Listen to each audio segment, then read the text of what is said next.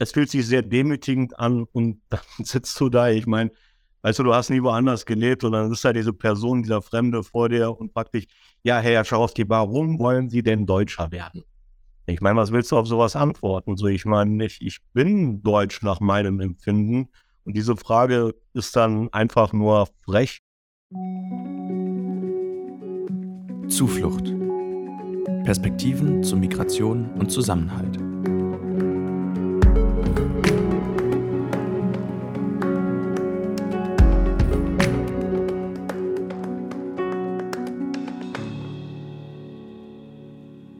Herzlich willkommen zur allerersten Folge von Zuflucht. Ich bin Sarah. Und ich bin Jonas. Und ihr habt es richtig gehört, wir heißen nicht mehr Multivitamin, sondern Zuflucht. Und zwar, weil wir das Gefühl haben, dass der Name einfach besser zu unseren Inhalten passt. Genau.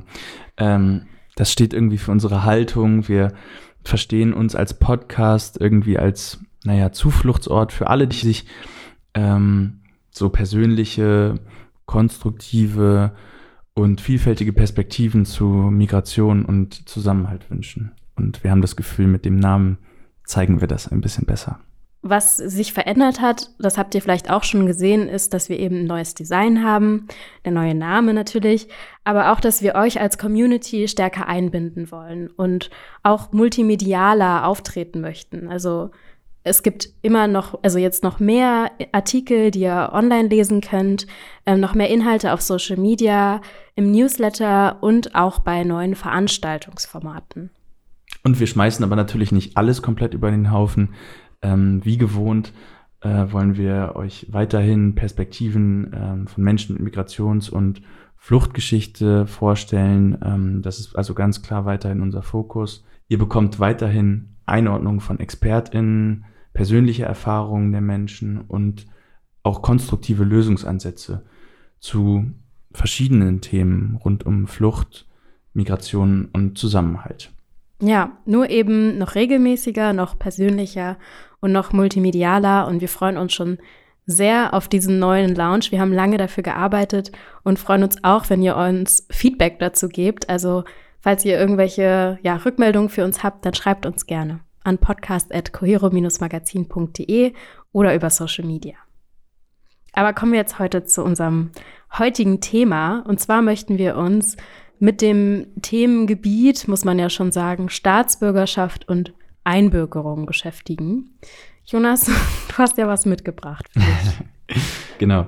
Ähm, beim Wort Einbürgerung denken wahrscheinlich ganz viele sofort an den Einbürgerungstest. Und äh, ich dachte mir, mh, hm, vielleicht schauen wir uns einfach mal an, was es da so für Fragen gibt. Ähm, wir haben jetzt natürlich keinen richtigen Einbürgerungstest machen können, aber es gibt Testfragebögen, die sind ein bisschen unterschiedlich nach Bundesländern. Und ähm, ja, ich dachte, ich bringe einfach mal so zwei, drei Beispielfragen. Ich glaube, der ist aus Bayern, dieser äh, Beispiel-Testfragebogen. Äh, ich dachte, ich bringe die einfach mal mit mhm. und äh, wir schauen uns das mal ein bisschen durch. Eine Beispielfrage wäre zum Beispiel, was ist kein Bundesland der Bundesrepublik Deutschland? Elsass-Lothringen, Nordrhein-Westfalen, Mecklenburg-Vorpommern oder Sachsen-Anhalt? Okay, ich glaube, das könnte ich gerade noch, äh, noch so beantworten. okay, wie sieht's damit aus? Welche Maßnahme schafft in Deutschland soziale Sicherheit? Die Krankenversicherung, die Autoversicherung, die Gebäudeversicherung oder die Haftpflichtversicherung? Ah, also ich würde jetzt mal mit A gehen, Krankenversicherung. Aber ich finde schon, dass es nicht so einfach ist auf den ersten, also auf den ersten Blick. Ja, und dass die Fragen ja auch ganz unterschiedliche Bereiche abdecken. Klar, diese Fragen, die irgendwie so diesen kulturellen Kontext, aber natürlich auch die politische Struktur Deutschlands irgendwie ein bisschen abfragen. Ähm, eine Frage ist auch, die Bundesrepublik Deutschland hat einen dreistufigen Verwaltungsaufbau. Wie heißt die unterste politische Stufe? Stadträte, Landräte, Gemeinden oder Bezirksämter? Und da muss ich zugeben, da musste ich auch googeln. ich konnte es nicht direkt aus dem Kopf beantworten. Ja, und wir haben beide Politik studiert, ne? ja, stimmt. Oh. Ja. Was ist denn die richtige Antwort? Es sind Gemeinden. Ah, okay. Das ist die unterste Stufe, genau. Ja, also ich finde es auch nicht so einfach. Ähm, der Einbürgerungstest wurde ja 2008 eingeführt und führt eben 33 Fragen zur deutschen Gesellschaft und Politik. Und man muss mindestens 17 davon richtig haben. Und ähm, man kann eben, hat eine Stunde Zeit und kann das auch beliebig oft wiederholen. Allerdings kostet jeder Versuch aber 25 Euro. Laut äh, Bundesamt für Migration und Flüchtlinge haben zum Beispiel im Jahr 2019 ungefähr 44.000 äh, Personen an diesem Einbürgerungstest in Deutschland teilgenommen. 98,4 Prozent waren erfolgreich. Ähm, es gibt aber auch Kritik an diesem Verfahren, an diesem Test, ähm, weil dieser Test eben sozusagen diesen ganzen Einbürgerungsprozess kompliziert macht und ähm, letztendlich Menschen eigentlich davon abschreckt, sich einbürgern zu lassen. Mhm. Wir sprechen ja heute eben nicht nur über Einbürgerung, sondern auch über Staatsbürgerschaft insgesamt. Und zwar, weil das etwas ist, was einfach extrem viele Migrantinnen und Geflüchtete, die hier in Deutschland leben, betrifft und sie irgendwann vor diese Frage stellt, auch vielleicht möchte ich mich einbürgern lassen, kann ich mich einbürgern lassen. Ähm, und es gibt natürlich auch einen aktuellen Anlass, weil es nämlich einen neuen Gesetzesvorschlag der Ampelregierung gibt, die ähm, ja sozusagen das Staatsbürgerschaftsrecht in Deutschland reformieren möchte. Und dieser Gesetzesvorschlag hat ja auch eine ganze Welle an Diskussion ausgelöst. Genau. Je nachdem, aus welcher Perspektive man diese Entscheidung betrachtet, werden da Fragen aufgeworfen, naja, wie, welchen Wert hat eine Staatsbürgerschaft eigentlich überhaupt? Und ähm, wenn das jetzt geändert werden soll, wie ist es denn aktuell eigentlich geregelt? Und wie war es die letzten Jahre und Jahrzehnte geregelt?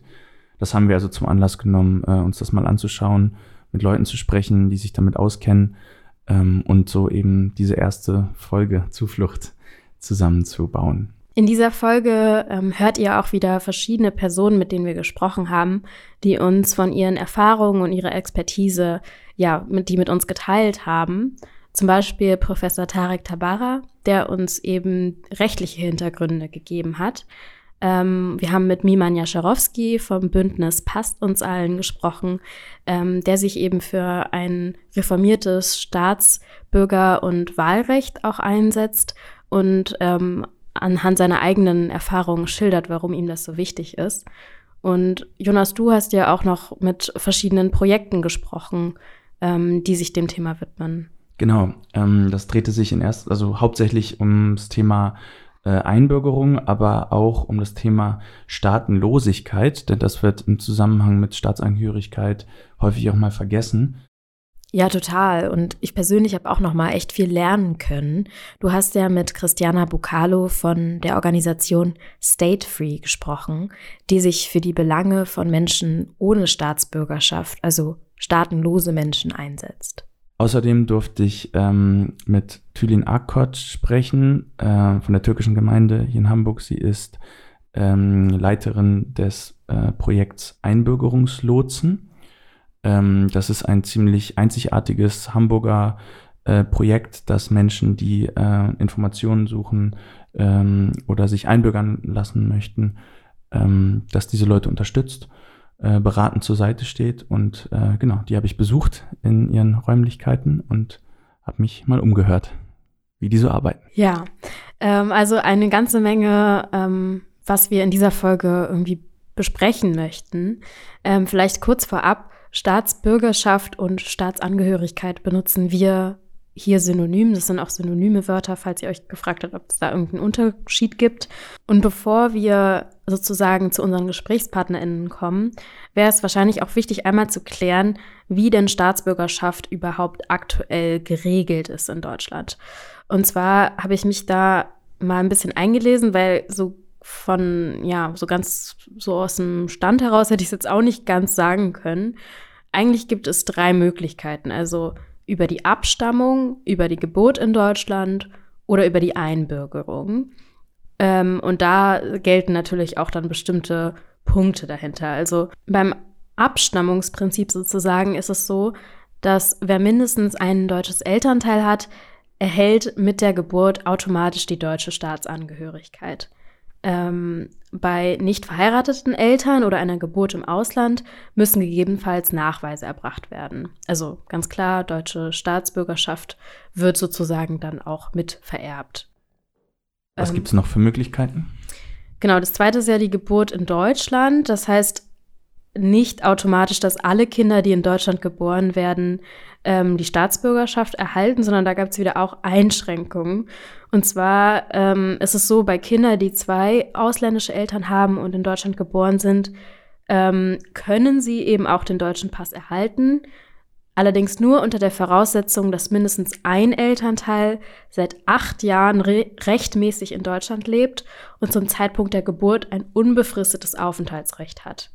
Ähm, und es kann auch gut sein, dass die Kinder sich im Erwachsenenalter dann für eine der Staatsbürgerschaften entscheiden müssen. Das nennt man Optionspflicht. Okay. Über die dritte Möglichkeit haben wir eben schon gesprochen, Einbürgerung. Wie sieht es da aus? Ja, da ist es halt so, dass ähm, wer eben nicht per Abstammung oder per Geburt die deutsche Staatsbürgerschaft erhält, kann sich einbürgern lassen. Ähm, da gibt es eben sehr viele verschiedene Voraussetzungen und über die sprechen wir dann später im Verlauf der Folge noch mal ein bisschen detaillierter, ab wann die sozusagen greifen. Ähm, aber vielleicht ist es noch mal spannend, sich anzuschauen, was sich denn jetzt auch mit eben diesem neuen Gesetzesvorschlag ändern soll. Also an dieser Stelle ist es bisher noch nicht beschlossen, ähm, deswegen alles unter Vorbehalt. Aber vorgesehen ist es, dass eben diese Frist ähm, bei der Einbürgerung, die jetzt aktuell bei acht Jahren liegt, ähm, auf fünf Jahre verkürzt wird und dass es bei besonderen Integrationsleistungen, ähm, in Anführungszeichen, wie außergewöhnliche Deutschkenntnisse oder besonders gute Leistungen in Schule und Beruf, das sogar nach drei Jahren möglich wird. Also nach drei Jahren in Deutschland leben. Genau. Okay. Ähm, und in Deutschland geborene Kinder ausländischer Eltern sollen dann auch automatisch Deutsche werden, wenn ein Elternteil bereits seit fünf Jahren und nicht wie davor seit acht Jahren in Deutschland lebt. Und ähm, die alte Staatsbürgerschaft, so wie es jetzt geregelt ist, muss in den meisten Fällen abgegeben werden. Das heißt, es wird eigentlich eher vermieden, dass man eine Mehrstaatlichkeit hat. Das soll abgeschafft werden, dass die eben nicht mehr aufgegeben werden muss ähm, und sozusagen doppelte Staatsbürgerschaft dann auch möglich wird für alle grundsätzlich.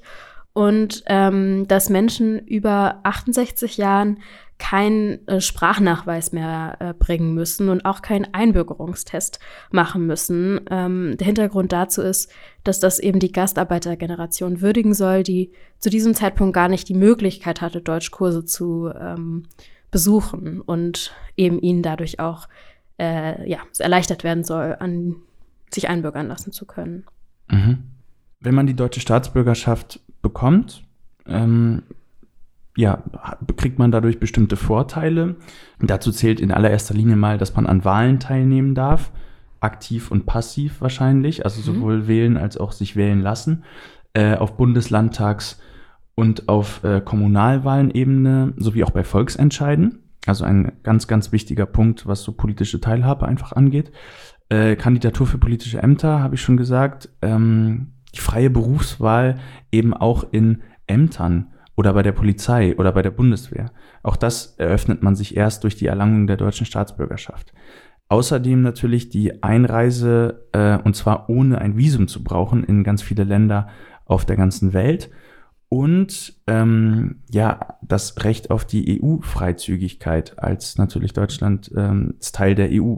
Also auch das ist sozusagen, da eröffnet man sich ganz viele neue Möglichkeiten, ähm, wenn man die deutsche Staatsbürgerschaft bekommt.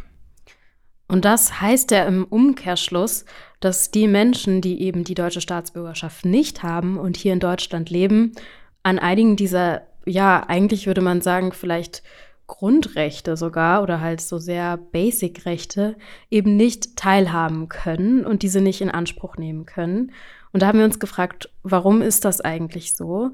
Und ähm, damit hat sich Anna bei uns im Team auseinandergesetzt, die für uns immer die wissenschaftliche Expertise recherchiert.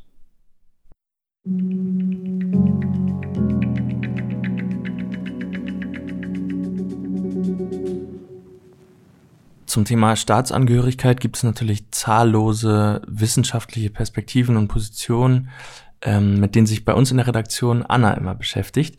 Hallo Anna. Hallo ihr beiden. Hallo. Ähm, Anna, warum gibt es denn juristisch gesehen eigentlich überhaupt Unterscheidungen zwischen ähm, den Rechten von Staatsbürgerinnen und Nicht-Staatsbürgerinnen? Ja, das fand ich tatsächlich auch eine sehr interessante Frage, weil die mich eigentlich auch schon seit Beginn des Studiums begleitet. Ich bin in einem Lehrbuch im öffentlichen Recht über den Begriff deutschen Grundrechte damals gestolpert und habe mich gefragt, was bedeutet das dann? Also es gibt Grundrechte für Deutsche und was bedeutet das denn dann im Umkehrschluss?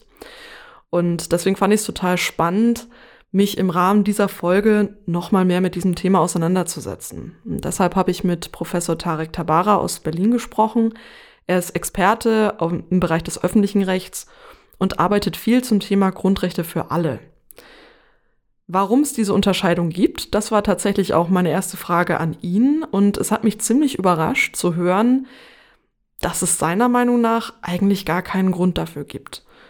Also es gab wohl auf, äh, auf dem Weg zum Grundgesetz Vorschläge, wo die Grundrechte im Sinne von alle Menschen formuliert wurden. Das hat sich dann aber letztendlich nicht durchgesetzt. Aber einen rechtlichen oder historischen Grund konnte er mir gar nicht nennen.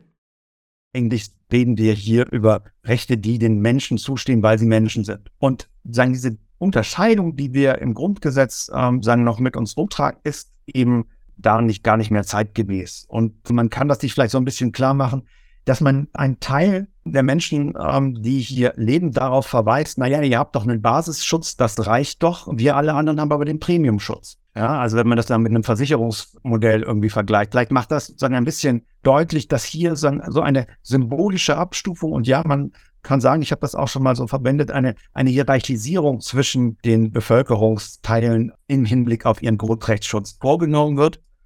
Und wie sieht das dann konkret aus? Also wie sind dann Menschen, die nicht die deutsche Staatsangehörigkeit haben, wie sind die dann geschützt?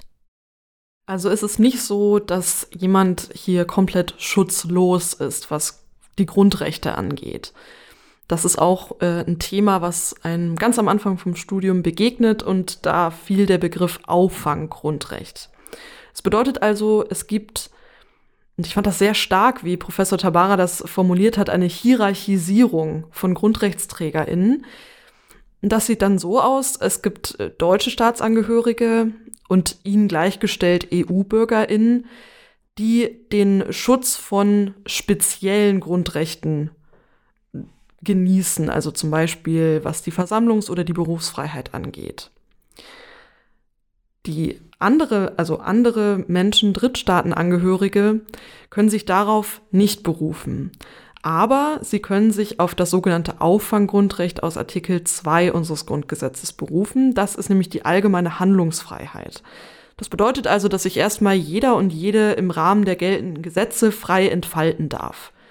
Also wenn man sich das vielleicht wie so eine Art Hängematte vorstellt, Menschen, die nicht die deutsche Staatsangehörigkeit besitzen oder ihr gleichgestellt sind, werden vom Schutz aufgefangen im Grundrecht aus Artikel 2. Herr Professor Tabara hat aber durchaus auch in unserem Gespräch problematisiert, dass sich das nicht nur auf Ebene unseres Grundgesetzes abspielt, diese Problematik, sondern dass durchaus auch Durchschlagswirkung in andere Bereiche des Rechts entfaltet.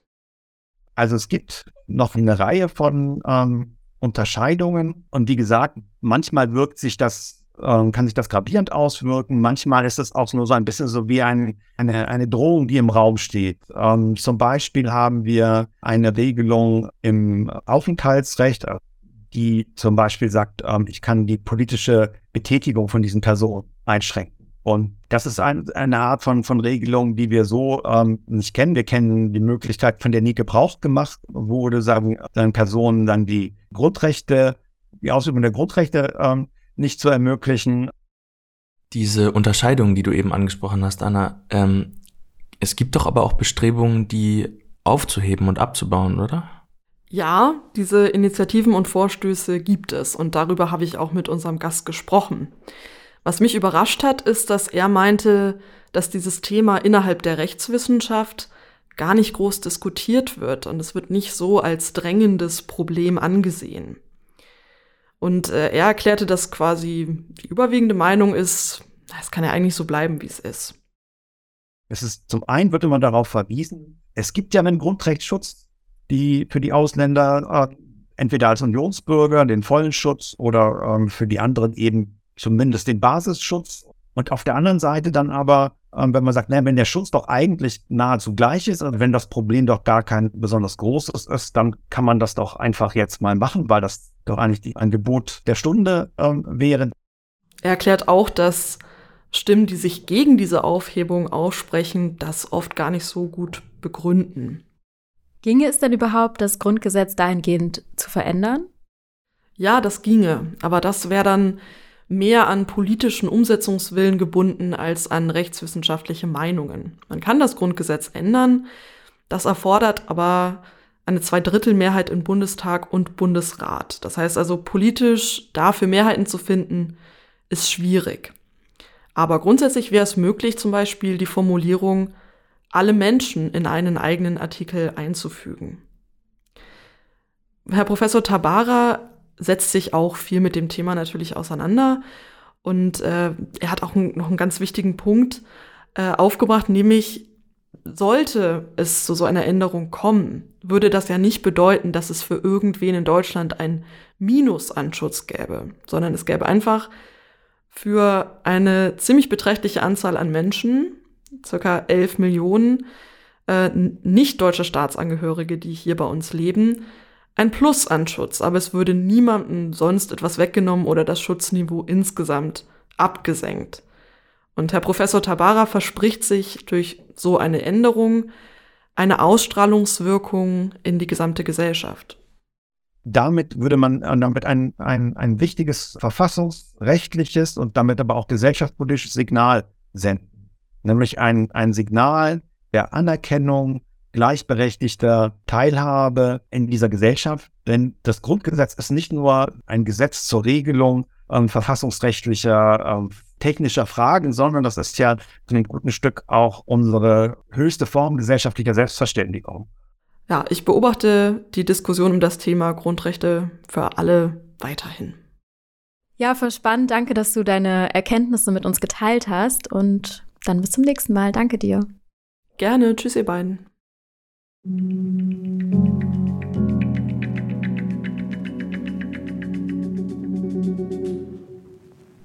Es gibt nicht nur auf der juristischen Seite, sondern auch einfach viel mehr Privatpersonen, Organisationen, Initiativen, die sich für eine Reform der Staatsbürgerrechte einsetzen, weil diese Einbürgerung eben auch sehr aufwendig ist. Also auch der Weg sozusagen dahin, um diese Rechte zu bekommen, ähm, ja, sehr schwierig ist. Also wir haben ja eingangs den, den Einbürgerungstest besprochen ähm, und ja schon auch gesagt, dass es einfach sehr viele andere Punkte noch gibt, die daran geknüpft sind. Ja, genau, wir können uns ja mal die Voraussetzungen äh, anschauen, mh, die es braucht, wenn jemand seit acht Jahren dauerhaft und rechtmäßig, wie wir eben gelernt haben, in Deutschland lebt, ähm, die es braucht, um dann einen Anspruch auf eine Einbürgerung zu haben. Mhm. Das ist erstmal ein äh, unbefristetes oder auf Dauer angelegtes Aufenthaltsrecht zum Zeitpunkt der Einbürgerung. Und das ist ja auch schon mal ein Step hin. Ne? Man es dauert ja auch immer eine Weile, bis man eine unbefristete Aufenthaltserlaubnis ja. überhaupt bekommt. Ne? Also meistens gehen da noch mal ein paar mehr Jahre drauf, je nachdem, was aus welchem Grund man auch migriert ist. Ähm, und was auch dazu gehört, ist eben, dass die Identität und Staatsangehörigkeit auch geklärt ist. Also gerade bei geflüchteten Personen ist das manchmal auch ein Problem, dass eben ähm, Papiere, offizielle Dokumente und so weiter nicht vorliegen. Und das muss eben auch abgeschlossen sein. Genau. Als weitere Voraussetzung ähm, gilt das Bekenntnis zur freiheitlich-demokratischen Grundordnung des Grundgesetzes. Und dazu gehört eben auch, dass man ja, keine Vorverurteilung hat wegen Straftaten. Ähm, und dass man auch grundsätzlich bereit ist dazu, die bisherige Staatsangehörigkeit aufzugeben. Also wieder Vermeidung der Mehrstaatlichkeit, genau. was du vorhin schon gesagt mhm. hast. Mhm, okay.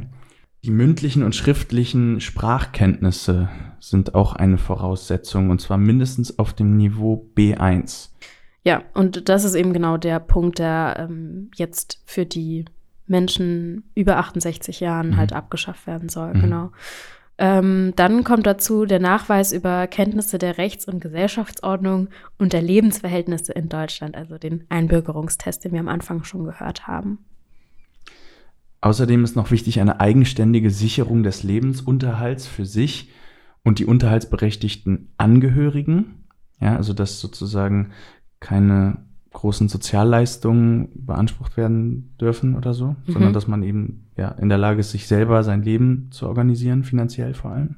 Ja, und halt auch die Gewährleistung der Einordnung in die deutsche Lebensverhältnisse, was ich irgendwie auch eine spannende Formulierung finde. Recht schwammig irgendwie. Ja, weil, also wo es auch darum geht, insbesondere keine Verheiratung gleichzeitig mit mehreren Ehegatten. Also dass man sozusagen auch ähm, ja da reinfällt. Das wird nochmal hervorgehoben.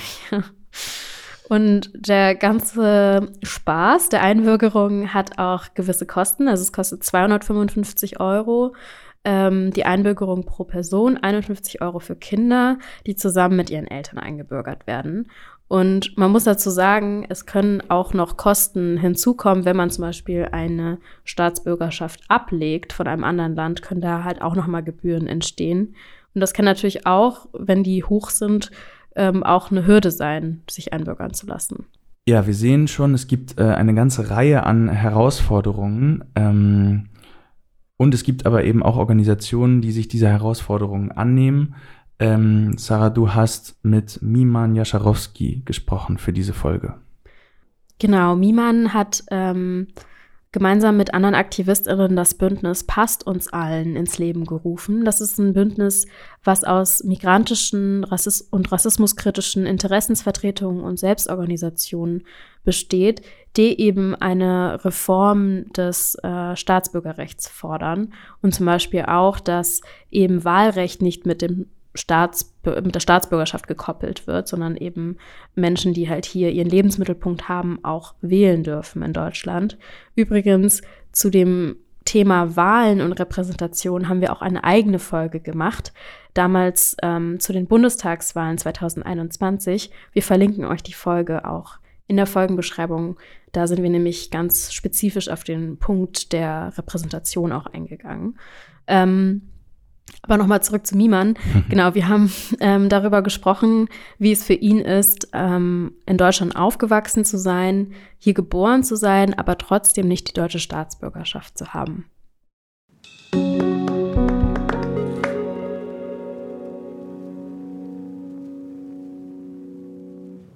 Herzlich willkommen, Miman, bei uns im Podcast. Äh, schön, dass du bei uns äh, diese Folge zu Gast bist. Vielleicht magst du dich einmal ganz kurz vorstellen.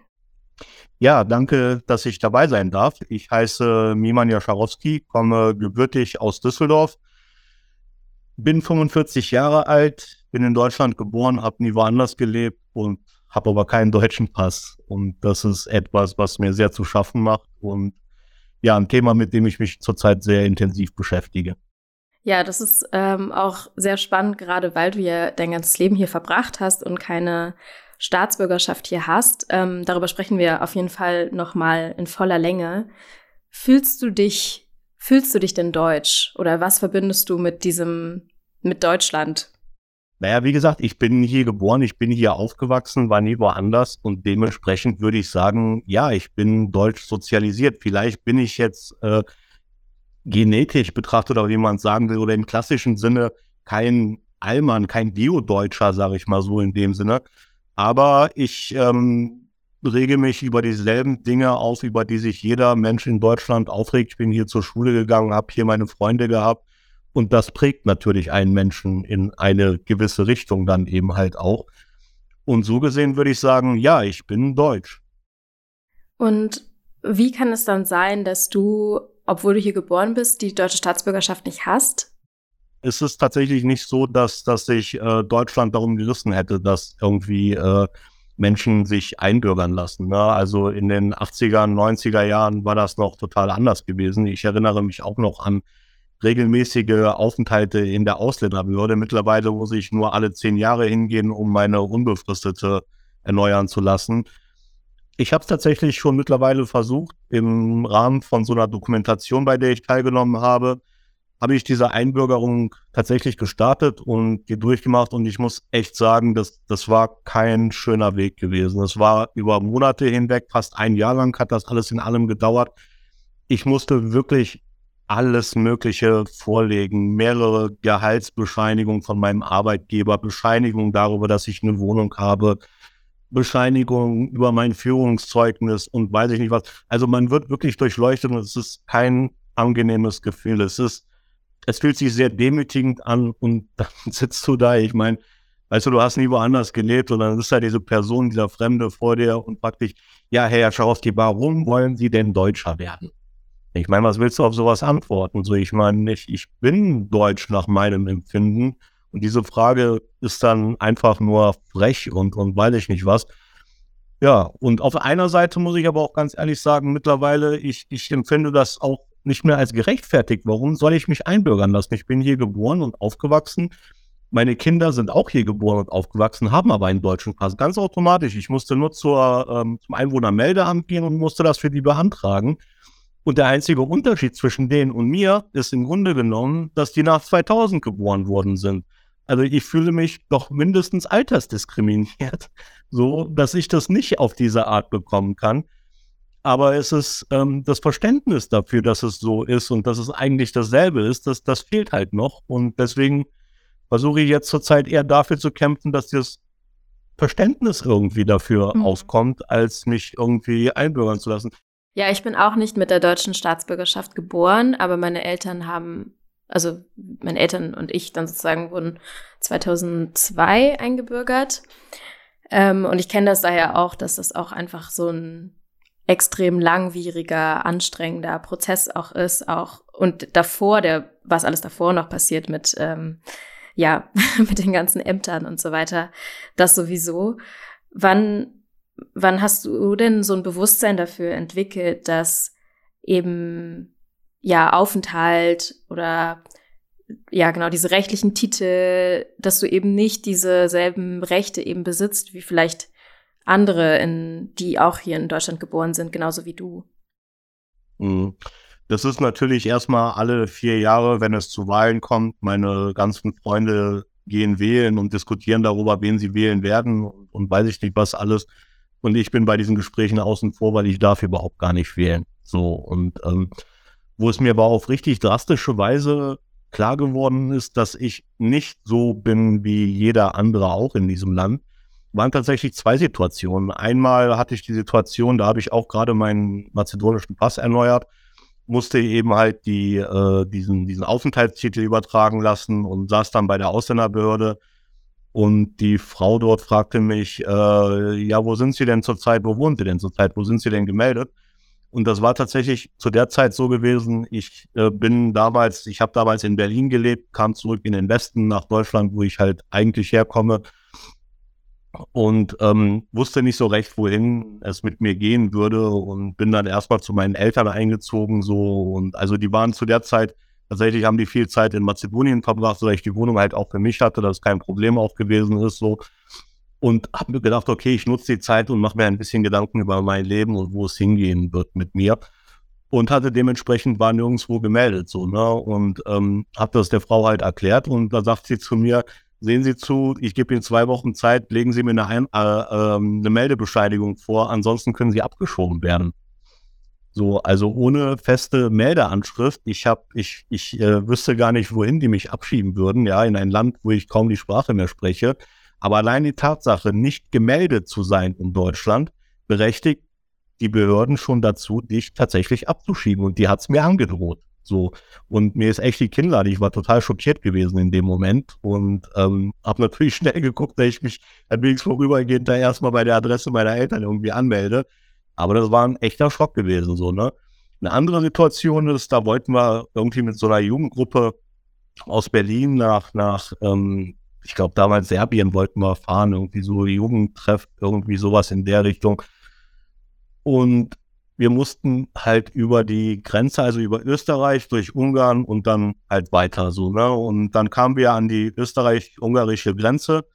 Und ja, naja, also ich meine, so als Gleicher unter Gleichen machst du dir halt keine Gedanken darüber. Und alle anderen hatten halt deutsche EU-Pässe, ne? Nur ich halt diesen mazedonischen. Hab mir aber nichts dabei gedacht. Und ja, an der ungarischen Grenze haben nämlich tatsächlich aus dem Bus rausgeholt. Ich durfte nicht weiterreisen, weil ich hätte ein, Reise, ein Durchreisevisum gebraucht. Also nur um das durch das Land durchzureisen, hätte ich ein Visum gebraucht und das hatte ich halt nicht. Und ich wurde dann tatsächlich aus diesem Reisebus rausgeholt. Das war so ein, und die haben mich einfach dort an der Grenze auf einer Raststätte ausgesetzt und sind weitergefahren und ich stand dann da im Niemandsland, im Grenzgebiet und wusste nicht wohin. Ich konnte ja nicht irgendwie, da war ja nicht irgendwie eine Zughaltestelle oder sowas. Am Ende hat mich dann einfach, ich habe Leute angesprochen und gefragt, ey, bitte könnt ihr mich nicht irgendwie bis in die nächste Stadt und so habe dann jemanden gefunden, der nach München gefahren ist und von dort aus kam ich dann nach Hause. Aber ja, das sind halt so Sachen, die du nicht zwangsläufig mit einplanst, die dir aber dann tatsächlich passieren können. Und das sind die Momente, wo du weißt, okay, du bist nicht wie jeder andere hier, du bist irgendwie anders, weniger. Aber du hattest ja auch erzählt, also du hattest ja am Anfang auch erwähnt, dass du diesen Einbürgerungsprozess dann im Rahmen dieses äh, Dokumentarfilms dann gegangen bist. Hast du das dann zu Ende gebracht? Hast du das abgebrochen oder wie ging das Ganze sozusagen aus? Tatsächlich war es so, irgendwann kam die äh, Bescheinigung von ähm, der Ausländerbehörde so nach dem Motto, bringen Sie die Abmeldung von Ihrer Staatsbürgerschaft oder legen Sie den Nachweis über die Abmeldung vor und so. Zu der Zeit war es aber so gewesen, ich ähm, war gerade dabei, mich von meiner Ex-Lebensgefährtin in Berlin zu trennen. Wir hatten gerade ein Kind zusammen, so irgendwie gerade eine neue Familie gegründet alles brach auseinander und ähm, echt war eine schwere Zeit für mich gewesen, so dass ich das total irgendwie, naja, mich halt nicht damit beschäftigt habe zu der Zeit so. Und irgendwann nach, ich weiß nicht, nach sechs Monaten oder so, rief ich dann dort an und sagte irgendwie so, ja, hey, so und so sieht's aus, tut mir total leid, ich würde es aber jetzt gerne zu Ende bringen. Ja, und dann sagten die zu mir, ja, nö, jetzt ist die Frist abgelaufen. Jetzt machen Sie das bitte wieder alles von vorne wieder, ne? Komplett neuen Antrag stellen, nochmal diese ganzen Nachweise liefern und so. Da habe ich mir gedacht, nee, ey, jetzt noch alles noch ein? Nee, mach ich nicht, sorry, mach ich nicht. Ja, man kann sich das nicht vorstellen, aber es ist echt ein demütigender und, und schwieriger Weg irgendwie, den man da gehen muss. So, ne? das, das können sich andere Leute gar nicht so vorstellen, was, was man, was da von einem alles erwartet wird. So vor allen Dingen, wenn man halt tatsächlich eigentlich hierher gehört, so und nie woanders war. Und wie blickst du jetzt eben auf die neuen Einbürgerungsgesetze, die jetzt ähm, die Ampelregierung beschlossen hat, die jetzt ja in diesem Jahr noch sozusagen verabschiedet werden sollen? Ist das für dich schon eine Reform oder geht dir das nicht zu weit? Wie, wie blickst du da drauf? Ich finde super zum Beispiel diese Änderung mit ähm, dieser, dass man zwei Staatsbürgerschaften haben darf. So, ne? Das ist, glaube ich, eine wichtige Sache für viele Menschen, die auch lange Zeit hier in Deutschland leben, die aber trotzdem noch eine emotionale Bindung zu den Heimatländern ihrer Eltern haben. Aber alles in allem muss ich auch ganz ehrlich sagen, geht mir oder uns aus dem Bündnis das nicht weit genug, so, ne, was, was da geplant ist. Oder auch Wahlrecht. Warum darf nur ein deutscher Bürger in Deutschland äh, wählen? So, warum nicht jeder Mensch, der hier seinen Lebensmittelpunkt hat? Und alles in allem reden wir hier von, ich weiß nicht, 13, 14 Prozent der Bevölkerung, die davon betroffen ist, von den Wahlen ausgeschlossen zu werden. Da muss man doch auch fragen, was ist denn das für eine Demokratie, in der 13 oder 14 Prozent der Bevölkerung von diesem, dem, was eine Demokratie ausmacht, nämlich die Wahl, die Möglichkeit wählen zu gehen, wenn die ausgeschlossen sind, was ist denn das für eine Demokratie, bitteschön? Und das ist halt etwas, was ähm, sehr hinterfragt werden muss und wo wir noch ganz dringend nacharbeiten müssen, denke ich. Auch jetzt mit den neuen Gesetzesvorschlägen und diesen Gesetzesänderungen und so, die gehen nicht weit genug, nein. Mhm.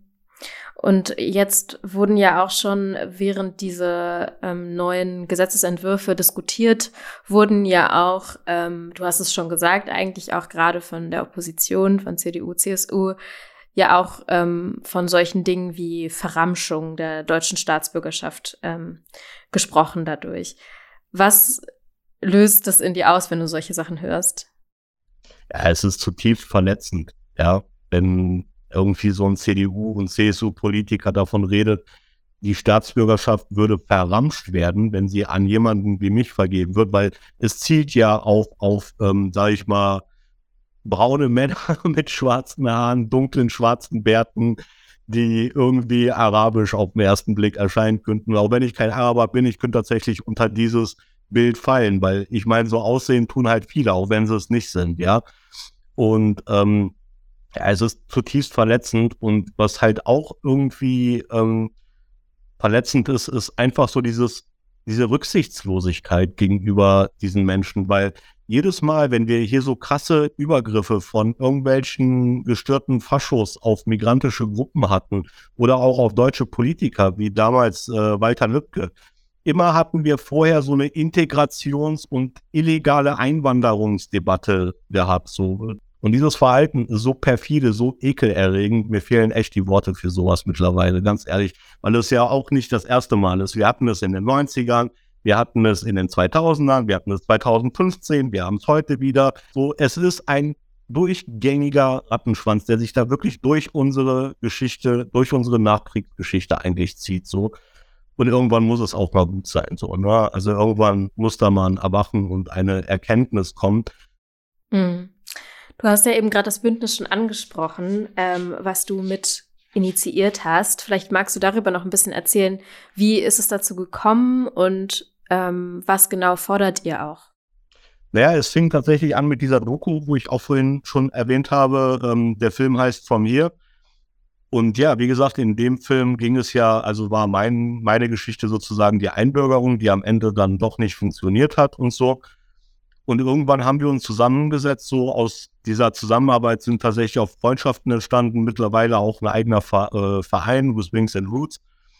Also die haben mich einfach gefragt, okay, wie, willst du jetzt damit umgehen? Willst du einfach weiterleben so damit oder, oder was ist jetzt dein, dein Ziel, dein Plan? Und habe halt gedacht so, okay, keine Ahnung, ich will diesen Prozess nicht mehr durchmachen, aber es muss andere Wege geben. Wir brauchen eine Änderung. Und damals war tatsächlich mein Gedanke gewesen, ich werde hier altersdiskriminiert, ich werde dagegen klagen. So, ne? Wir fanden die Idee alle total gut und haben gedacht so, hey, geil, das machen wir. So, ne? Und also auch die aus dem Filmteam und irgendwie ein bisschen naiv und haben gedacht, okay, geil, das machen wir. Und dann fingen wir halt an zu recherchieren und so und haben mit Anwälten geredet und so und haben dann erstmal gemerkt, so, okay, da, allein das Verständnis dafür, dass es ähm, so sein könnte, fehlt total. Also, und haben dann mal geschaut, so, okay, wer ist eigentlich noch so alles davon betroffen? Haben dann angefangen, mit verschiedenen Organisationen zu reden. Also, und haben alle irgendwie untereinander festgestellt, so, der Kern des, unseres Problems, was wir alle hier haben, auch wenn wir in unterschiedlichen Communities aktiv sind, unser Kern, gemeinsames Kernproblem ist einfach so, dass man uns nicht als Teil dieser Gesellschaft anerkennt. Jetzt mit dem Bündnis ähm, ist euer primäres Ziel quasi auch aufzuzeigen, welche Erfahrungen Menschen machen oder wie genau arbeitet ihr sozusagen? Also was, äh, was für konkrete Ziele habt ihr? Wir sind eine, wir sind ein Bündnis von mittlerweile 37, 38, ja, knapp 40 verschiedenen migrantischen Organisationen, Dachverbänden und Einzelaktivisten und ähm, haben uns viel Gedanken darüber gemacht, über diese Forderungen. Die sind also nicht irgendwie aus der Luft gegriffen. Wir brauchen ein, einfach ein neues Verständnis dafür, was eigentlich Migration für Deutschland bedeutet. So, auf der einen Seite tun wir so, als wenn das ja alle, als würden die uns alle, weiß ich nicht, was wegnehmen wollten. Aber Fakt ist, wir profitieren davon. Migration ist eine wichtige Säule unserer Gesellschaft. Unsere Gesellschaft würde zusammenbrechen ohne Migration. Ja, wir verlinken natürlich alle Infos auch in der Folgenbeschreibung. Ähm, dann danke dir für das Gespräch und ja, ich bin gespannt, wie es mit eurem Bündnis weitergeht. Danke. Danke, dass ich da sein durfte. Tschüss. Ciao.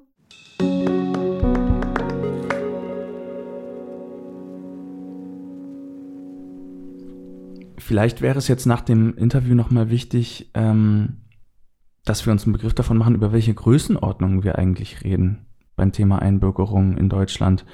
Ähm, Im Jahr 2021 haben sich 131.600 Menschen einbürgern lassen. Ähm, zwischen 2000 und 2020 wurden insgesamt mehr als 2,7 Millionen Menschen eingebürgert.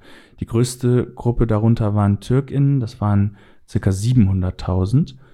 Ähm, was gibt es da sonst noch für Entwicklungen in diesem Bereich in den letzten Jahren? Ja, was ähm, sich natürlich sichtbar macht, ist auch generell so Migrationsbewegungen nach Deutschland, die sich auch in den Anbürgerungszahlen natürlich widerspiegeln. Also zum Beispiel Einbürgerungen von sind die Einbürgerungen von SyrerInnen stark gestiegen. 2021 wurden 19.000 100 syrische Staatsangehörige eingebürgert. Und das waren fast dreimal so viele wie 2020. Und wahrscheinlich wird das jetzt auch die Jahre noch sich weiter so abzeichnen. Ähm, die häufigsten Herkunftsländer 2021 waren also an oberster Stelle Syrien, ähm, dann, wie du eben auch genannt hast, Menschen aus der Türkei und ähm, Menschen aus Rumänien.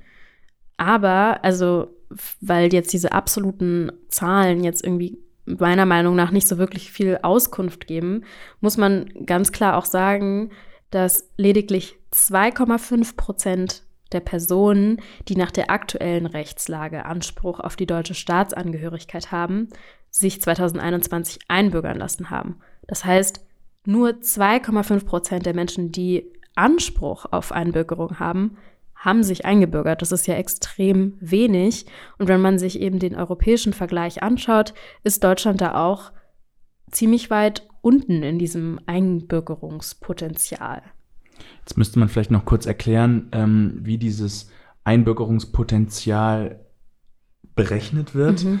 Ähm, das ist also äh, sozusagen im Verhältnis zur Zahl der AusländerInnen, die mindestens zehn Jahre in Deutschland gelebt haben. Das sind rund fünf Millionen Menschen. Und jetzt kommen wir wieder auf die potenzielle Änderung, der, die die Bundesregierung anregt, zu sprechen. Sollte diese, ähm, ja, diese Voraussetzung der Aufenthaltszeit vor Einbürgerung jetzt auf fünf Jahre reduziert werden, ähm, würde diese Zahl jetzt nach Berechnungen des Mediendienstes bei rund acht Millionen Menschen liegen. Das heißt dann wahrscheinlich, dass sich die Einbürgerungsquote nochmal verringern würde, weil sozusagen die, die, die Vergleichsgruppe noch viel größer wird. Ja, stimmt. Wobei das ist jetzt Spekulation, aber wer weiß, wie sich das entwickelt. Ja. Naja. Ja, aber es ist auf jeden Fall spannend zu sehen, dass ja, dass Deutschland da so zurückfällt auch und dass sich viele Menschen auch gar nicht einbürgern lassen wollen, mhm. ähm, was ja auch ein bisschen diese Diskussion wieder verzerrt, wenn es darum geht, ähm, also jetzt bei, bei der Gesetzesänderung gab es ja auch viel diese Diskussion darum, was ist eine Staatsbürgerschaft wert? Und da wurde vor allem halt auch von der Opposition, also von Union und AfD, ähm, auch von einer Verramschung der deutschen Staatsbürgerschaft gesprochen. Ähm, jetzt mit der, mit der Änderung. Aber das bildet ja tatsächlich gar nicht das ab, dass dann sozusagen jetzt lauter Menschen, also viel mehr Menschen sozusagen Anspruch drauf hätten. Ja, aber ob sie das dann tatsächlich machen, ist natürlich nochmal eine andere Frage. Ja. Das sieht ja eigentlich, wenn man sich die jetzige Quote anschaut, nicht danach aus. Ja. Und da müsste man sich ja viel eher fragen, woran liegt das? Ja, ja, ganz genau. Und wir haben ja auch schon identifiziert, dass es eben sehr viele Hürden gibt und es einfach ein langwieriger Prozess ist. Miman hat ja auch davon erzählt, dass er das auch als erniedrigend empfunden hat, all diese Informationen über sich preiszugeben und ähm, das so ein, einfach super langwierig auch ist. Ähm, und eben Menschen in diesem ganzen bürokratischen Dschungel da natürlich auch ähm, Unterstützung benötigen. Ähm, du hast ja hier in Hamburg ein relativ einzigartiges Projekt besucht, und zwar die Einbürgerungslotsen, die vom, äh, von der türkischen Gemeinde Hamburg initiiert wurden. Vielleicht kannst du uns mal ein bisschen erzählen, was genau sind denn Einbürgerungslotsen? Genau, die Einbürgerungslotsen ähm, sind ein, ja, ein Programm, eine Organisation, die also zur Stadt Hamburg äh, gehört, getragen wird von der türkischen Gemeinde Hamburg allerdings auch für alle möglichen anderen Communities äh, ja verfügbar oder zuständig ist, nicht nur für die türkische äh, Community. Dort arbeiten in allererster Linie Ehrenamtliche, die auch selber häufig ganz unterschiedliche Migrationsgeschichten haben, aus unterschiedlichen Milieus kommen, auch unterschiedliche berufliche Werdegänge haben. Also manche sind StudentInnen, das gibt aber auch äh, Leute, die schon längst in Rente sind und sich irgendwie noch engagieren wollen. Und ähm, die unterstützen sozusagen ja die ähm, Einbürgerungsvorgänge, sage ich mal, äh, in der Stadt Hamburg. Ich habe für unsere Folge mit äh, Frau Thülin Akkotsch gesprochen. Sie ist äh, Leiterin der Einbürgerungslotsen, hat mir so ein bisschen äh, einen Überblick gegeben, wie die so arbeiten, wie diese ehrenamtliche Arbeit funktioniert. Denn ähm, ja, genau, über diese Freiwilligen, die dort mitarbeiten, äh, gibt es eben noch mehr, äh, was die Organisation macht. Ähm, und das können wir uns mal anhören. Darüber hinaus haben wir dann noch sogenannte Community-Mitarbeitende. Und diese acht Community-Mitarbeitende sind es mittlerweile, die ähm, decken im Grunde genommen die größten Communities ab. Also sprich, wir haben einmal jemanden für die, für die Herkunftsländer Iran, dann haben wir jemanden für Afghanistan, wir haben jemanden für die russischsprachige Community, wir haben ähm, jemanden für die spanischsprachige Community. Also diese Person zum Beispiel deckt die ganze lateinamerikanische Community auch gleichzeitig ab. Und das sind ähm, die, die als erstes praktisch für die Beratungen als Ansprechpartner fungieren. Die ehrenamtlichen Einbürgerungslotsinnen, und Lotsen, die wiederum sind eher so Multiplikatoren in ihren Communities, in ihren Stadtteilen. Es gibt natürlich ganz unterschiedliche Gründe, warum sich Menschen einbürgern lassen wollen. Also das haben wir vorhin auch schon kurz angesprochen. Bei vielen ist es natürlich ähm, das Wahlrecht, was sie dadurch äh, ähm, bekommen, auch so ein gewisses Sicherheitsgefühl. Das hat mir Frau Akotsch auch noch äh, erzählt.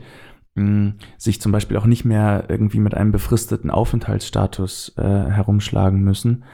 Ähm, die Einbürgerungslotsen stehen diesen Menschen also beratend zur Seite. Und es ist so, dass, wie gesagt, es ist ja, gehört zur Stadt Hamburg und das ist aber ein Konzept, was auch über Hamburg hinaus großen Anklang findet. Ähm, es gibt wohl immer wieder Anfragen aus anderen Bundesländern, aus allen möglichen Kommunen ähm, über so, ja, wie, wie, das bei denen so läuft. Ähm, und ich denke mal, dass es über kurz oder lang dann auch in anderen Bundesländern ähnliche ähm, Organisationen gibt, die dann ins, ins Leben gerufen werden. Ähm, ein ganz wichtiger Schlüssel, das ist auch das, was sie dann immer wieder nach außen tragen in ihrer Arbeit, ist einfach diese sehr enge und, und gut funktionierende Connection in die Communities hinein. Wir gehen auch wirklich dahin, wo die Menschen sind. Also wir warten jetzt nicht als Einrichtung, wir haben hier zwar unsere Räumlichkeiten, aber wir beraten auch da, wo es wo die Menschen sind. Wir holen sie wirklich da ab, wo sie sind. Also wir haben zum Beispiel eine Kollegin, die ist für die ähm, afrikanischen Communities zuständig, ähm, überwiegend aus der westafrikanischen äh, Community, weil sie selber eben auch heimatsprachlich ähm, äh, Französisch spricht. Sie selber kommt aus der Elfenbeinküste und ähm, für, die, für viele Menschen dort ist sogar die türkische Gemeinde Hamburg eine, ja, behördliche Einrichtung äh, in Anführungsstrichen, ähm, die macht zum Beispiel die Erstberatung manchmal im Afro-Shop, da wo sie regelmäßig ist. Der Besitzer hat ihr dort eine kleine Beratungsecke, so einen kleinen Tisch aufgebaut. Die äh, Menschen dort, wenn sie da ihre Haare gemacht bekommen, haben ja viel Zeit und da wird so eine Erstberatung auch manchmal einfach dort gemacht. Ja, ich finde es voll eindrucksvoll, dass eben auch so nah an den Communities gearbeitet wird, also mit den Communities ja auch schon auch gearbeitet wird, muss man sagen. Und davon profitieren ja die Behörden auch enorm. Genau, also dieses Vertrauensverhältnis ist ganz, ganz wichtig, denn ähm, das besteht dann irgendwann nicht nur zwischen den Einbürgerungslotsen und den Menschen, sondern das zieht sich so durch den ganzen Einbürgerungsprozess durch, ähm, sodass es dann irgendwann auch äh, in den Behörden ankommt. Die profitieren auf jeden Fall von der Arbeit der Einbürgerungslotsen diese Vertrauensebene auch mit den Kollegen in, also in der Einbürgerungsabteilung, die ja letztendlich die ganzen Anträge bearbeiten, ähm, ist auch nicht zu unterschätzen. Also dadurch, dass die uns auch äh, mittlerweile seit über äh, zehn Jahren ja auch kennen, also wir ähm, am Anfang war da vielleicht noch so ein bisschen Skepsis, dass wir vielleicht so eine Art Parallelstruktur aufbauen, aber letztendlich ähm, glaube ich, ist auch angekommen, dass je besser die Menschen informiert sind, je besser die ähm, Antragsunterlagen vorbereitet sind, ist am Ende auch den Kolleginnen und Kollegen in, den Einbürgerung, in der Einbürgerungsabteilung einfach geholfen, wenn da eben dann nicht mehr so viel noch nachgefordert werden muss ähm, bei den äh, Antragstellern. Also je besser jemand vorbereitet ist, desto schneller kann vielleicht auch der Antrag dann ähm, bearbeitet werden. Das war also vielleicht nochmal ganz wichtig zu sagen, das, was die machen können, die Einbürgerungslotsen in ihrer, ja, in ihrer Arbeitsweise, in ihrer, auch in ihrer Größenordnung natürlich, ist eine beratende Funktion. Richtige politische Lobbyarbeit ist eigentlich nicht ihre, ja, ihre Hauptaufgabe oder ihre Intention, aber ähm, Frau Akotsch hat natürlich trotzdem ziemlich konkrete Forderungen an die Politik formuliert. Da, das ist sozusagen mein Appell an die Politik, also da rechtzeitig auch jetzt schon die Strukturen und die Rahmenbedingungen so zu, ähm, zu vorzubereiten, als wenn man dann mit einer schönen Nachricht rausgeht und schon medial seit einem halben Jahr das Ganze ankündigt und ähm, dass wir eben jetzt das äh, Staatsangehörigkeits Gesetz liberalisieren, was ja erstmal zu begrüßen ist, aber man kann nicht auf der anderen Seite alles so lassen, wie es ist und dann erst vielleicht anfangen, neu Personal einzustellen, wenn es dann schon soweit ist, wenn das Gesetz umgesetzt wird, weil wie gesagt, wir sehen jetzt schon, dass es vorne und hinten nicht reicht, sowohl bei den Behörden als auch bei den Beratungsstellen. Ja, ich habe jetzt auch schon häufiger gehört, dass es eben Probleme bei der Bearbeitung gibt, weil es einfach in, also zu wenig Ressourcen, zu wenig Personal gibt, um diese ganzen Anträge ähm, zu bearbeiten. Genau. Und das zeigt eben, dass es auch ein strukturelles politisches Problem ist. Es bräuchte ein großes politisches Engagement, ähm, um das zu lösen, weil ähm, ja vielen Menschen wie du schon gesagt hast, mit der fehlenden Staatsbürgerschaft eben auch die Chance auf Partizipation, auf Mitgestaltung ähm, fehlt. Und das ist ja ein Problem, was dann auch wirklich tief in die Gesellschaft greift. Das hat Frau Akotsch übrigens auch so bemerkt. Vielleicht ist es so ein bisschen unterschätzt von den Politikerinnen und Politikern, dass man das noch nicht so als Wählerpotenzial noch nicht sieht. Ich weiß es nicht, aber wenn man sich die Zahlen anguckt, die ähm, sowohl die reinen Einbürgerungsquoten, aber als auch das ausgeschöpfte Einbürgerungspotenzial, also von denen, die man rein theoretisch einbürgern lassen könnte auf Basis von Aufenthaltstitel und Aufenthaltszeit, liegen die ähm, Prozentzahlen bei zwei bis drei Prozent im Durchschnitt. Das heißt, ähm, von denen, die eigentlich mitwählen dürften, können viele gar nicht wählen, also die Mehrheit, weil sie eben die deutsche Staatsbürgerschaft nicht ähm, haben. Das heißt, das ist auch eine Frage, was verstehen wir eigentlich unter Demokratie? Dann stellt sich natürlich die Frage, wie kann das verbessert werden? Also was für Lösungsansätze gibt es da? Da ist natürlich zum einen wichtig, ähm, ja, dass das so ein bisschen entbürokratisiert wird, also dass man vielleicht auch digitale Antragsmöglichkeiten anbietet. Das wird auch besser, aber also das kennt man ja, das ist, dass man solche Angebote immer noch mhm. weiter ausbauen und verbessern kann. Ähm, außerdem das ist auch eine ganz klare Beobachtung von Frau Akotsch gewesen, ähm, müssen die Beratungsstellen einfach besser ausgestattet werden. Also was Ressourcen, äh, ähm, äh, ja, Mitarbeitende angeht, ähm, da braucht es von allem mehr. Und ähm, was ich auch noch ganz spannend fand, ähm, Kommunen und, und Behörden sollen ihren Ermessensspielraum, den sie zur Verfügung haben in der Entscheidung äh, bei Einbürgerungsvorgängen, ruhig konsequenter nutzen. Ähm, was damit gemeint ist, hören wir vielleicht jetzt nochmal.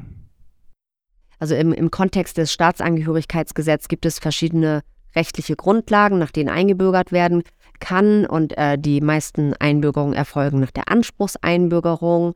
Ähm, das ist, ähm, bedeutet, um das einfach mal vielleicht zu verstehen, eine Muss-Einbürgerung. Also sprich, wenn jemand diese Voraussetzung erfüllt, die Mindestvoraussetzung, dann ist diese Person einzubürgern. Dann gibt es äh, den sogenannten Paragraph 8 Staatsangehörigkeitsgesetz. Das ist die sogenannte Ermessenseinbürgerung, eine Kann-Einbürgerung. Also keine Muss, sondern Kann. Da guckt man sich nochmal den ähm, kompletten Background an, guckt, ob jemand, ähm, wenn jemand zum Beispiel vielleicht die Voraussetzungen nicht komplett erfüllt, aber wiederum keine Straftaten vorweist, keine finanziellen ähm, Unterstützung äh, bekommt, also finanziell unabhängig ist, dann gibt es so ein, also ein paar Konstellationen, wo man trotzdem einbürgern kann. Ja, genau. Wir sehen, es gibt also noch jede Menge Verbesserungspotenzial. Ähm, mein Eindruck nach dem Gespräch, nach dem Besuch ähm, bei äh, den Einbürgerungslotsen war, dass die auf jeden Fall sehr, sehr viel zur Verbesserung beitragen und es gut ist, ähm, dass die sich so engagieren und dass es die in Hamburg gibt. Ähm, ja, auf jeden Fall scheint das so. Und wir möchten auch ein bisschen dazu beitragen, ähm, ja, dieses große Thema Einbürgerung Menschen näher zu bringen. Wir möchten am 15.03. in Hamburg einen Infoabend veranstalten mit ähm, Rechtsanwältin und unserer Cohero-Kollegin Angelika Wilgeroth-Bauer, denn sie begleitet schon jahrelang Menschen auf dem Weg zur Einbürgerung und ähm, erklärt eben dann an dem Abend, worauf es ankommt, wenn man eine Einbürgerung beantragt. Und außerdem sind auch Menschen vor Ort, die selbst den Weg der Einbürgerung gegangen sind oder gerade noch auf dem Weg sind, die von ihren persönlichen Erfahrungen ähm, bei diesem Prozess berichten. Alle Infos dazu findet ihr auch in der Folgenbeschreibung. Wir freuen uns, wenn ihr zahlreich kommt.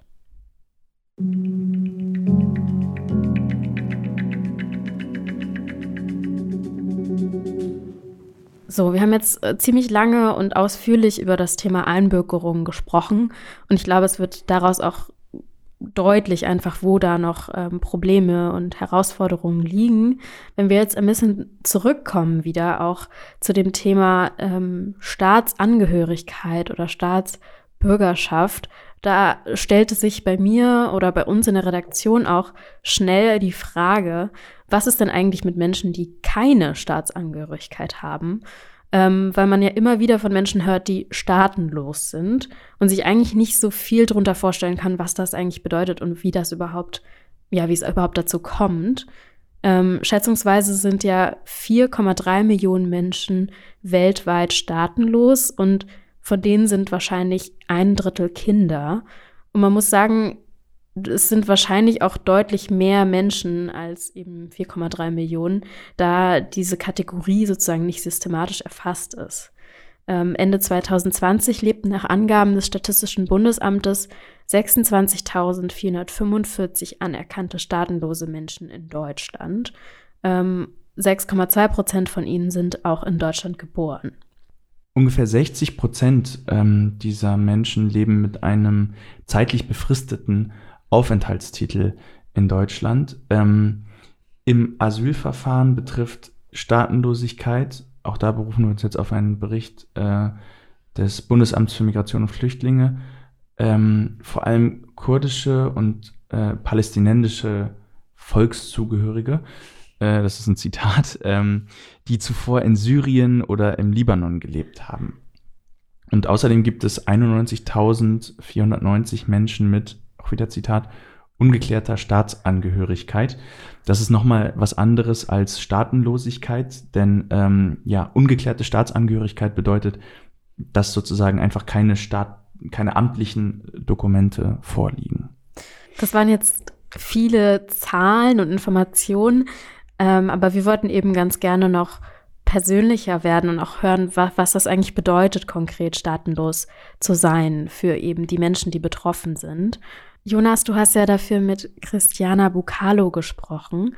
Ähm, kannst du ein bisschen mehr vielleicht dazu erzählen? Ja, ähm, Christiana Bucalo ist geborene Münchnerin.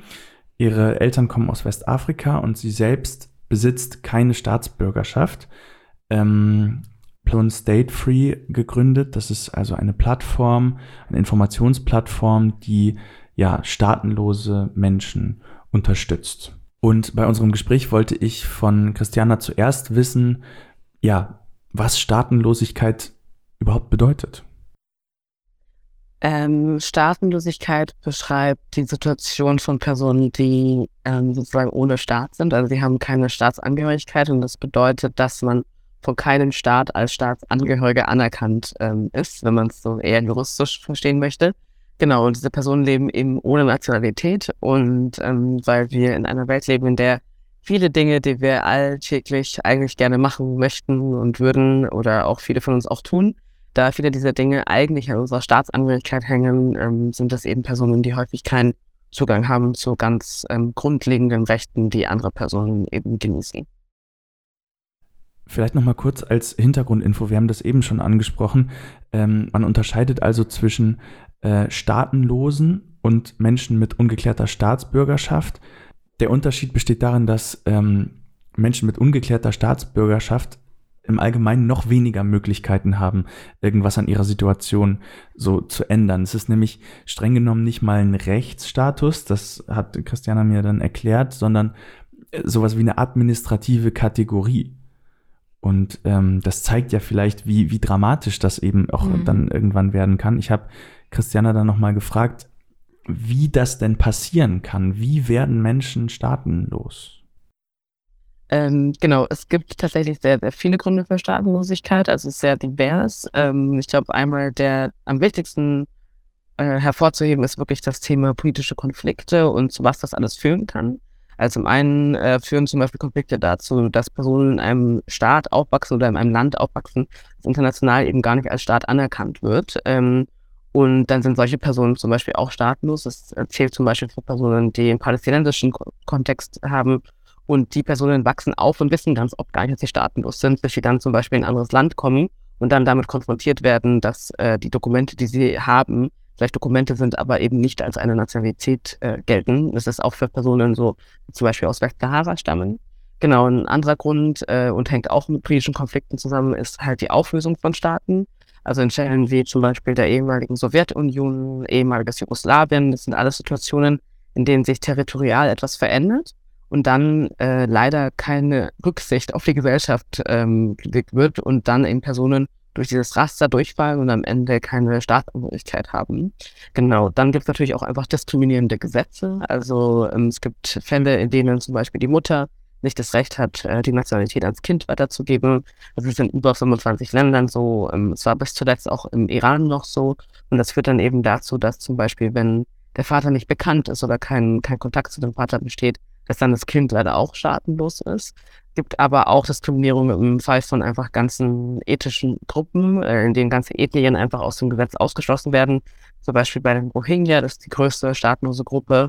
Ähm, die wurden einfach in Myanmar aus dem Gesetz ausgeschlossen als muslimische Minderheit und die haben alle keinen Zugang zu einer Staatsangehörigkeit. Genau, und mehr technische Gründe sind dann einfach sowas wie fehlende Geburtenregistrierung. Nicht in jedem Land ist das Urkundenwesen so stark ausgeprägt wie in Deutschland. Das heißt, wenn man äh, im Heimatland sozusagen nicht so registriert wurde und dann woanders hingeht, äh, hat man letztendlich gar, kein, gar keine Geburtsurkunde, also keinen Nachweis über die Identität und deswegen keinen Anspruch, um eine Staatsangehörigkeit in, ja wirklich wirksam zu nutzen. Ähm, aber dann auch einfach Bürokratie, das heißt durch die in Behörden die Kategorisierung von Kindern häufig äh, passiert es dann, dass Kinder staatenlos werden und kein Anrecht haben auf eine andere Nationalität.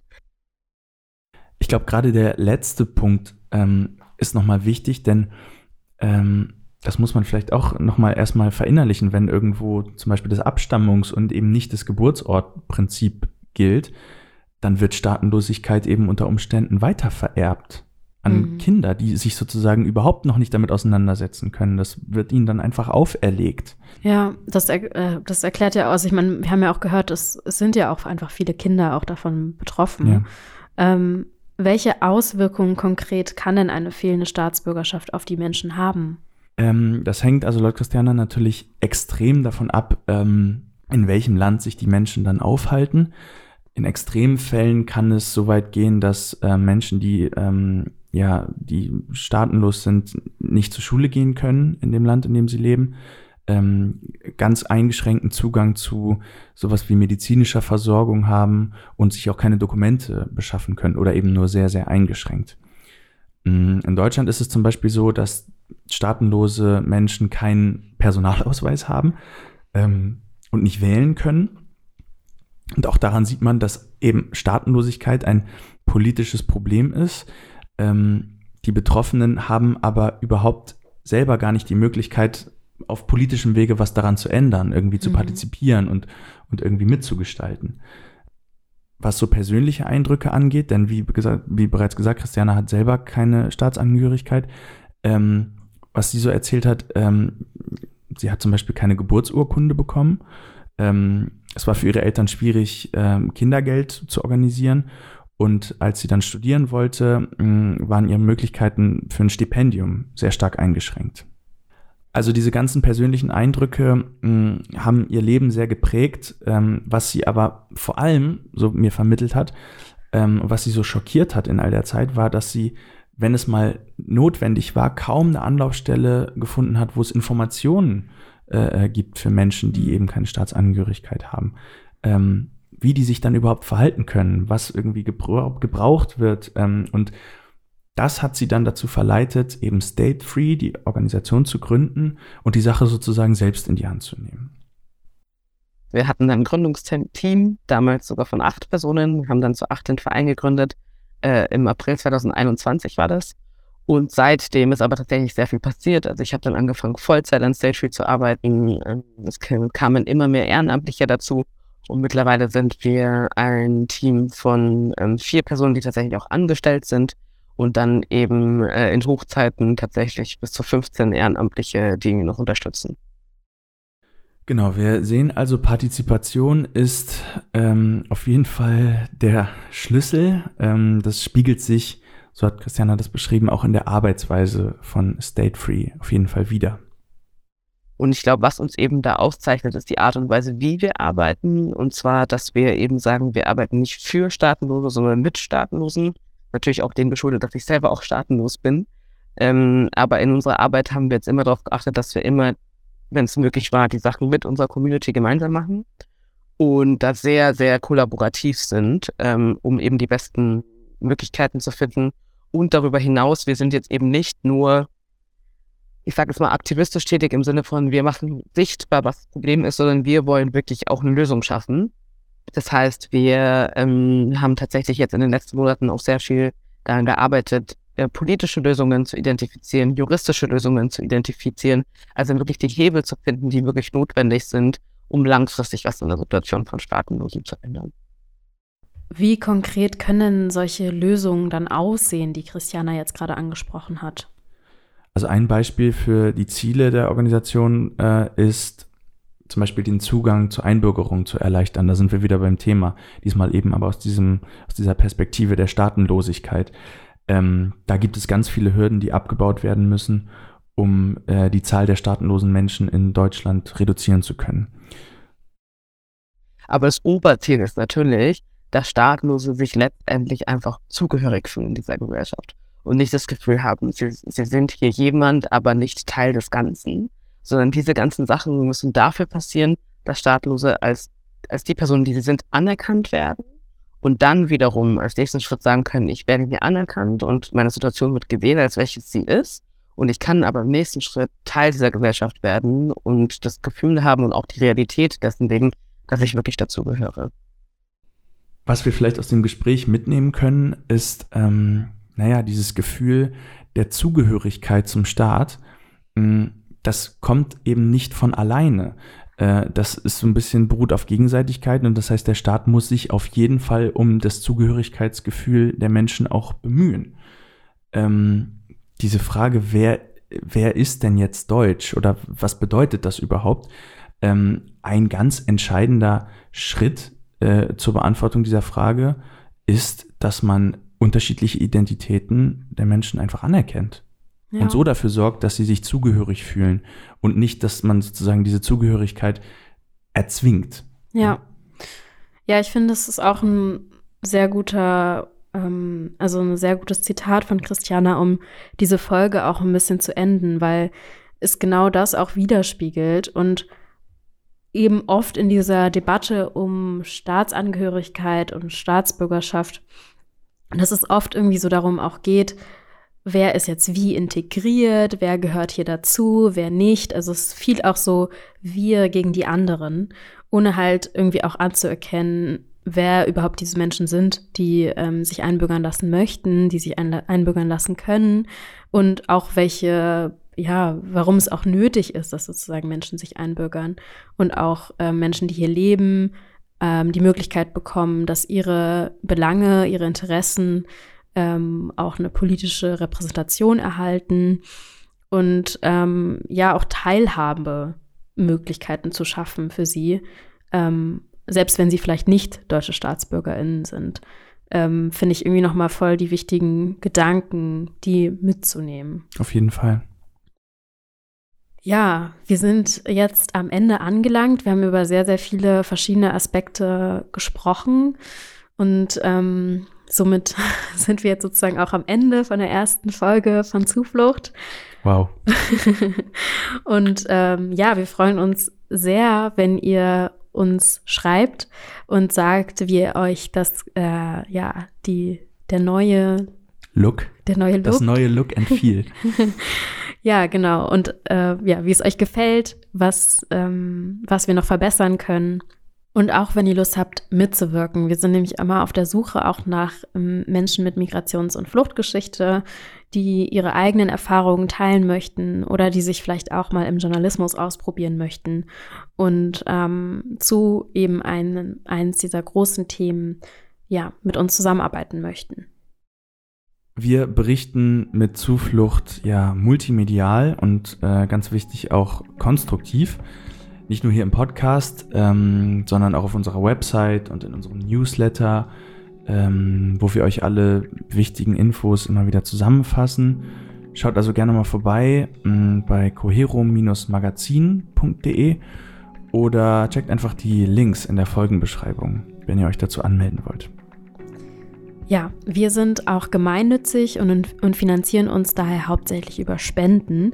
Wenn euch dieser Podcast gefällt, dann freuen wir uns sehr über eine Spende und es wird uns auch sehr helfen, wenn ihr uns eine Bewertung auf der Plattform hinterlasst, auf der ihr uns gerade hört. Wenn ihr uns Kritik, Lob oder irgendwas anderes mitgeben möchtet, dann schreibt uns gerne unter podcast.cohero-magazin.de oder auf unseren äh, Cohero Social Media Kanälen. An letzter Stelle ähm, bedanken wir uns natürlich ganz, ganz herzlich bei unseren InterviewpartnerInnen. Ähm, ja, einfach, dass sie ihre Perspektive, ihre Expertise und auch ihre persönlichen Erfahrungen mit uns geteilt haben. Danke fürs Zuhören und bis zum nächsten Mal. Ciao, Sarah. Ciao, Jonas.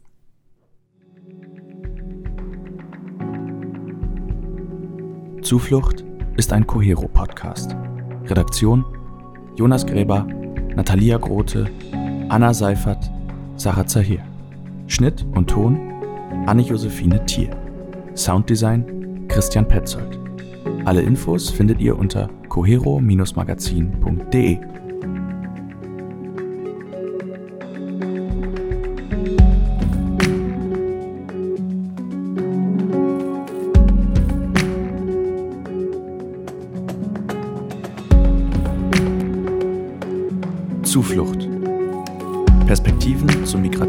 und Zusammenhalt.